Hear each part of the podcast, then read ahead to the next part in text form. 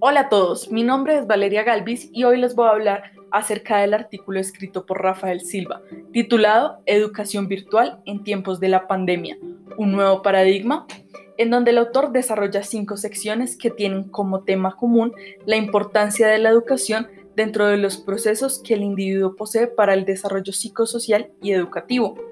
Teniendo en cuenta esto, el autor comienza explicando el primer subtema conocido como el otro, el adulto significante, donde se menciona una reflexión acerca de cómo la pandemia que estamos viviendo ha obligado a meditar y repensar la enseñanza, entre otros aspectos que se, que se han visto afectados, resaltando la afectividad como elemento clave para nuestra estructura psíquica, pues menciona que una mirada o una voz pueden hacer la diferencia dentro de nuestras experiencias y cómo éstas nos ayudan a enfrentar distintas situaciones o a valernos por nosotros mismos en ciertas ocasiones. Estipula que los seres humanos nos encontramos en constante contacto con dos objetos pulsionales, aquellos que captamos por medio de los sentidos y aquellos que captamos por medio de la razón, que son, como ya había mencionado, la forma o manera de entender y responder al mundo y los cuales en el futuro determinarán nuestra cosmovisión, dado que es la forma en cómo nos ven y nos oyen. Ahora bien, Silvia explica que los niños y niñas necesitan constantemente al otro, ya, ya sea un profesor, un padre o un cuidador, quien les pueda ayudar a convertirse en sujeto, describiendo que estos necesitan ser vistos y oídos, para desarrollar su alternidad de forma tal que aprendan a identificarse, a dialogar, a discutir, pero que todo esto se debe llevar a cabo por medio de la socialización con los otros, los pares o iguales. El segundo subtema que menciona es la escuela, lugar de encuentro, donde se explica que la salida del hogar a la escuela o jardín es donde el niño o niña podrá encontrarse con otros, con los quienes podrá generar nuevos vínculos, diferenciándose de los otros, preguntándose qué quieren estos otros individuos de mí y qué soy yo para los otros, resaltando en este punto la importancia de la escuela, dado que se entendía como el lugar donde no solo se enseñan contenidos, sino donde puede ser oído y mirado de una forma distinta a como sucede en casa. Pero esto no quiere decir que el individuo busque algo completamente distinto en la escuela, por el contrario, tiende a buscar lo familiar en lo diferente, pues la escuela es una construcción tanto colectiva como social que genera interacciones cruciales para el desarrollo de los individuos. Ahora bien, Silvia explica cómo la mirada y la voz son herramientas principales para el acto educativo, pues menciona que son esos dos elementos los que más recordamos de nuestra experiencia educativa. El tercer subtema, entendido como el papel de la educación,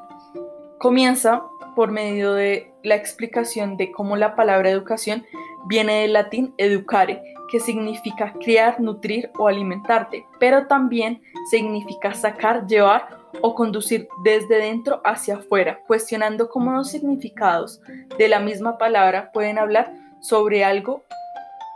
externo, pero al mismo tiempo propio, que se saca de sí mismo, que es, según el autor, el objetivo de la educación por medio de la voz y la mirada, pues son estos elementos los que ayudan a generar una configuración del otro. Menciona que una mirada acompañada de una voz puede causar un efecto mayor dentro de la enseñanza, dado que puede generar sorpresa y recoge la globalidad del individuo a quien le hablo, reflexionando cómo la falta de estos elementos en la actualidad pueden generar en los niños, adolescentes em, y jóvenes angustia o represión, ya que no pueden resignificar la enseñanza. El cuarto subtema es entendido como encuentros y desencuentros virtuales. Silva habla de cómo por más de que tengamos todos los elementos digitales que facilitan el acceso a herramientas tecnológicas para poder reproducir la voz y la mirada, esto no suple en ningún momento el contacto presencial físico, pero ayuda a cumplir con algunos objetivos de la educación. Menciona que la educación no se trata solo de letras escritas, sino de la experiencia, vivencia, que genera una observación o contemplación que será lo que el individuo puede analizar, aprender y resignificar, por lo cual retoma la idea de que no se puede enseñar sin gestos, miradas, interpretaciones, discusiones, ya que son estos los que permiten que nuestros estudiantes busquen y quieran aprender, pues necesitan de un vínculo, una expresión para de una forma u otra comprender que van por el camino correcto de la educación y del reconocimiento del otro. Finalmente, el quinto subtema que menciona Silva es retos del docente en tiempos de coronavirus. Menciona dos. Primero, el uso de la plataforma digital para el labor de la educación. Entonces se identifica que es necesario ir más allá de solo escuchar al profesor, presentar videos o diapositivas. Es necesario aprovechar a un máximo esta situación para generar una presencia activa donde se reinvente el verlos y oírlos. El segundo reto es entender que cuando se acabe esta situación ya no seremos los mismos que cuando estábamos hace un año.